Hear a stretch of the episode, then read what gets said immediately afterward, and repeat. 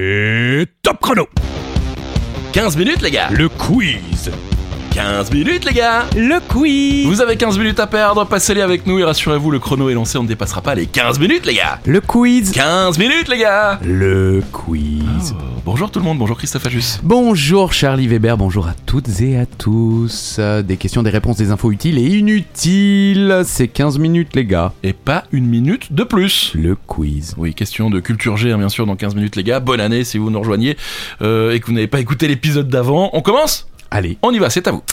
quel territoire appartenant aujourd'hui au Danemark tire son nom actuel de la traduction de son nom originel qui signifiait Terre verte Ok. En même temps, Oui. oui, non mais c'est vrai, c'est vrai, c'est vrai.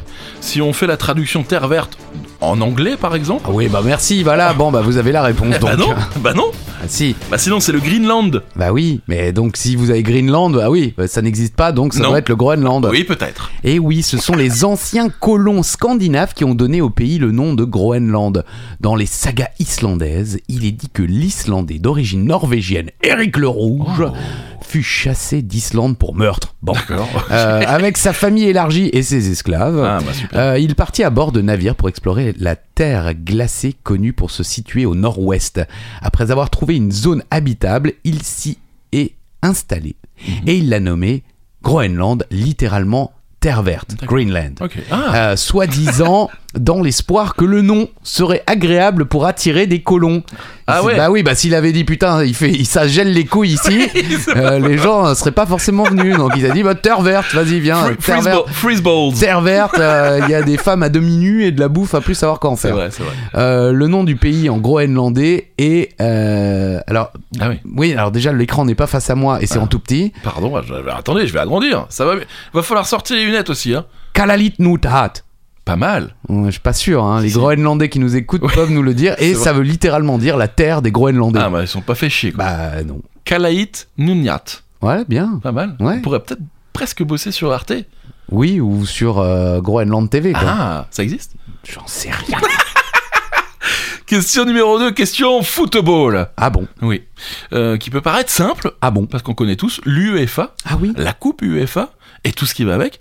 Mais que représente Ah. le sigle E UEFA Que signifient ces lettres Eh ouais.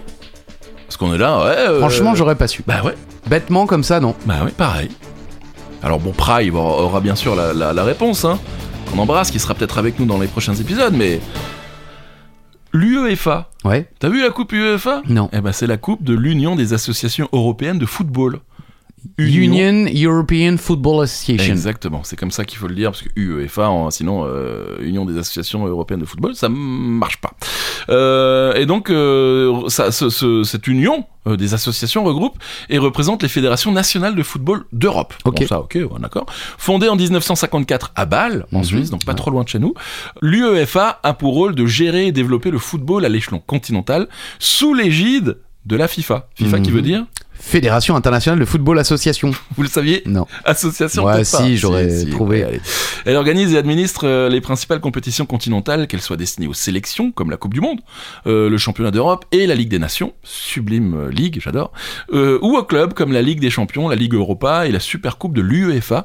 Elle est aussi responsable des compétitions de football féminin. Ok. Euh, L'UEFA rassemble 55 fédérations depuis l'admission du Kosovo en 2016. Ah, Euh, basée en Suisse depuis 1959, c'est une association au sens du droit suisse, c'est-à-dire neutre sur le plan politique et religieux.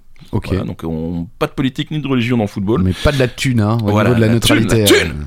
Euh, les langues officielles de l'UEFA sont le français, l'allemand et l'anglais britannique. Voilà.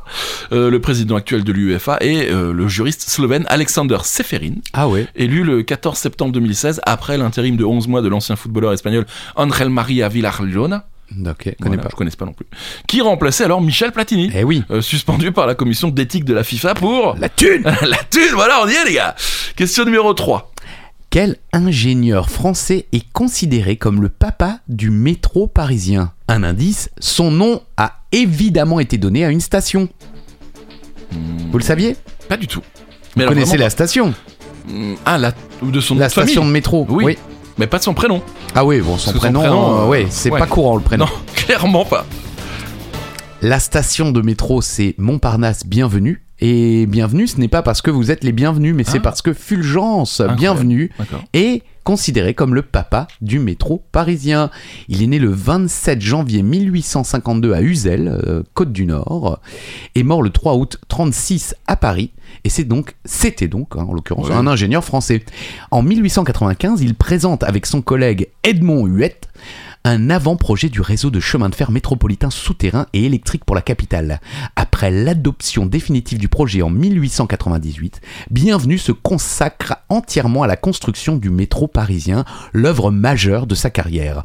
Pendant plus de 30 ans, imaginant des techniques de construction parfois audacieuses, il supervise la construction et l'extension du réseau, ce qui lui vaudra le surnom de père du métro. Incroyable. Et donc la station métro Montparnasse Bienvenue est nommée en son honneur depuis le 30 juin 33, Ah ouais. donc de son vivant, date à laquelle la station Avenue de Maine de la ligne 5, qui effectuait alors le trajet étoile Lancry, actuellement station euh, Jacques Bonsergent, euh, est renommée Bienvenue. Jacques Bonsergent, je crois que c'est la dernière station avant République sur Ah, ok. la 5 Je savais pas. euh, est renommée Bienvenue en même temps que la place du Maine qui prend le nom de place Bienvenue. Ok. Et il y a une chanson euh, célèbre qui lui est consacrée. Vous l'avez Vous l'avez Mais bien sûr que je l'ai, Christophe. Paris est dans l'urgence, car pour l'exposition, ça vient d'être décidé, on fait le métro mais en l'air ou sous la terre, où circulera-t-on Les rois de la planche à dessin se creusent et désormais. Quand même. Eh ouais. Omnibus et diligences auront tout disparu, disparu grâce à qui a bienvenu Fulgence de père du métro. Oh. qui vient de Paris, du métro à Paris, nous marchons l'inconnu, non Fulgence, donc bienvenue. Voilà. Incroyable. Alors, interprété par euh, Jean-Michel Grandjean euh, dans euh, La chance aux chansons. La chance, Aux chansons. chanson, la France a raison. d'aimer ses musiques, ses poètes. Eh Qui présentait la chance aux chansons ben, euh, Patrick non. Pascal Sevran. Pascal Sevran, bien sûr.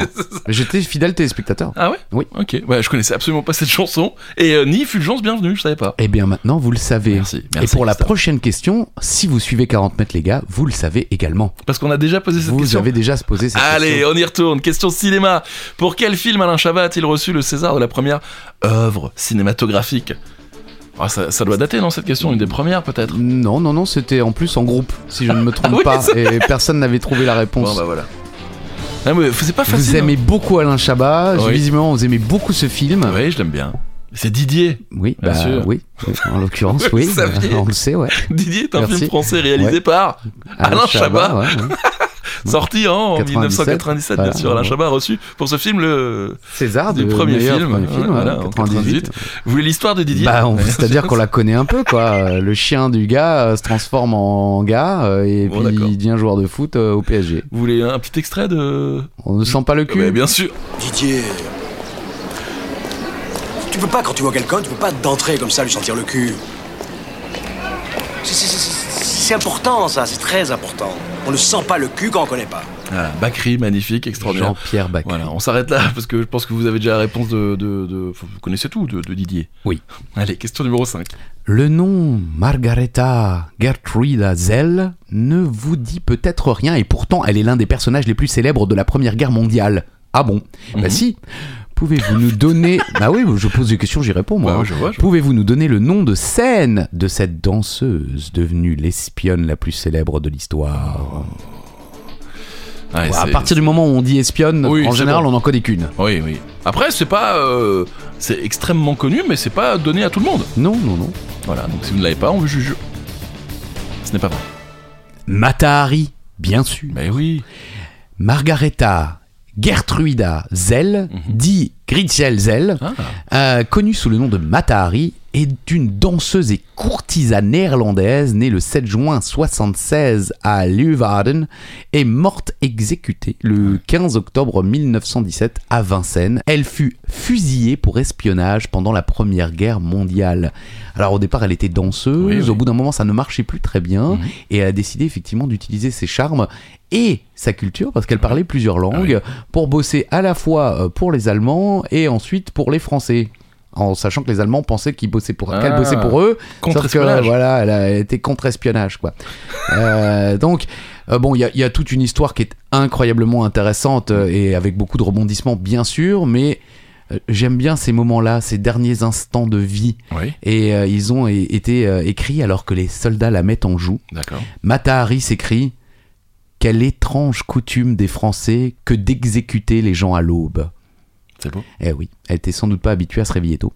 Ouais. Euh, Oh. Et Léon Clément Bizarre nous raconte, tandis qu'un officier donne la lecture du jugement, la danseuse qui a refusé de se laisser bander les yeux, très crâne, se place d'elle-même contre le poteau, une corde qui n'est même pas nouée passée autour de la ceinture. Le peloton d'exécution composé de 12 chasseurs à pied, 4 soldats, 4 caporaux, 4 sous-officiers est à 10 mètres d'elle. Mata Hari sourit encore à sa sœur Léonide, agenouillée, et fait un geste d'adieu. L'officier commandant lève son sabre, un bruit sec suivi d'un coup de grâce moins éclatant et la danseuse rouge s'écroule tête en avant, masse inerte qui dégoutte de sang. C'est pas très joyeux. Non, mais c'est la vie. Ouais, oui. Bon, c'est pas la vie qu'on Qu'on rêve veut de mener. Non, non, oui. non, non. Bah, il y a vraiment de, de super documentaires sur elle. Je crois qu'il y a même un film sur elle. Il y a Ah plein bah, de. oui, oui, y a plein de des- choses à des aller, livres, euh, des choses. Mata Hari, non, ouais. mais un destin incroyable Oui. euh, pour cette euh, jeune femme qui euh, a été utilisée, mais qui a aussi utilisé euh, beaucoup de gens dans, dans sa vie. C'est c'est tragique. C'est tragique. Merci, Christophe. De rien. Voilà, euh, et- Vous avez mieux là euh Oui, question insolite. Allez. Question record insolite, les amis, direction l'Angleterre à la rencontre de Bella, un chat de 14 ans qui est désormais dans le Guinness Book of Records 2024. Mais pourquoi Quel est son record Un indice, il n'y a pas de caca dans la réponse. Pour l'instant, il n'y a pas Je de caca préfère- en 2024. hein. C'est vrai Enfin, euh, pour moi, oui, mais euh, pas, pas en question. Ok. La question, c'est vrai Ah oui. On enregistre le 12 janvier. Ah oui, mais je vous connais. Oui, bon, j'aurais certainement explosé. Euh, le ronronnement le plus fort du monde. Ouh. Bella, une chatte âgée de 14 ans, officiellement le ronronnement de chat domestique le plus bruyant du monde. Le Guinness Book a confirmé cette prouesse pour le moins surprenant. Euh, c'est une prouesse, donc c'est moins surprenante. C'est le 17 octobre 2023 que ça a été, euh, ça a été officialisé. Euh, alors je cite, hein, même lorsqu'elle regarde la télévision, elle aime être bruyante, explique Nicole, sa maîtresse. Mon défunt mari se plaignait toujours du fait que son ronronnement couvrait le son du téléviseur le soir. Euh, afin d'acter véritablement le record, Bella a dû passer à un test ultime réalisé par un ingénieur du son. C'est donc après un gros bol de nourriture et quelques caresses bien méritées que la chatte a pu ronronner face à un micro. Le résultat est surprenant. Allez. 54,6 décibels. Cela équivaut au bruit d'une machine à laver. Pur. Rien que ça. Euh, le propriétaire de la fameuse chatte a fièrement affiché le certificat du Guinness Book dans le salon. Une vraie fierté. Et j'ai bien sûr, euh, vous voulez écouter le ronronnement Ah oui Ouais, Eh, bien sûr, je savais que ça allait vous faire plaisir. Alors, il y a un petit peu de- d'anglais, hein, puisque c'est un reportage anglais, donc ne- Passer ne- dans Les enfants de la télé. Voilà, en anglais, The Kids of Television. Okay, so I'm going to have to analyse the data. Alors, on, on Ah, dirait euh, un petit peu euh, Jurassic Park. Hein, euh. Mais c'est moins C'est vrai. impressionnant que ce que Bah ouais, j'imaginais. mais grave, euh, quoi. alors, je sais pas si les machines à laver anglaises font moins de Peut-être, bruit que les nôtres, parce que la mienne, euh, quand elle se met en bringue, euh, je sais pas si le terme est juste, Oui. mais euh, Ça fait dans du la bruit. cave, euh, ouais, t'as l'impression que la maison va exploser, quoi. Bon, bah, c'est la fin de 15 minutes, les gars. Le quiz On se retrouve mardi pour un nouvel épisode de 40 mètres, les gars. Ah, il est en train de boire son café. Prenez soin de vous et à la semaine prochaine. Bisous